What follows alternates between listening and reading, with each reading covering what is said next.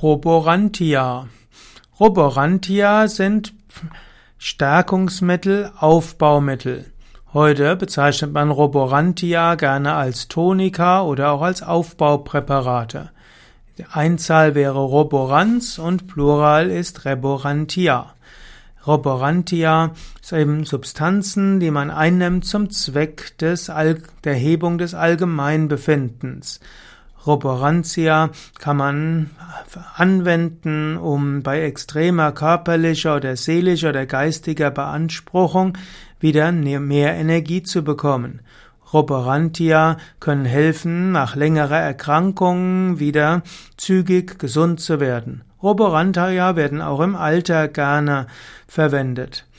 Es gibt verschiedene Pflanzencocktails, die als Roborantia bezeichnet werden. Zum Beispiel gibt es in China verschiedene Roborantia, die mit Ginseng zu tun haben. Im Westen wird man manchmal Vitamine und Mineralien als, also ein Kombinationspräparat als Aufbaumittel bezeichnen. Andere wiederum haben auch im Ayurveda verschiedene Roborantia gefunden.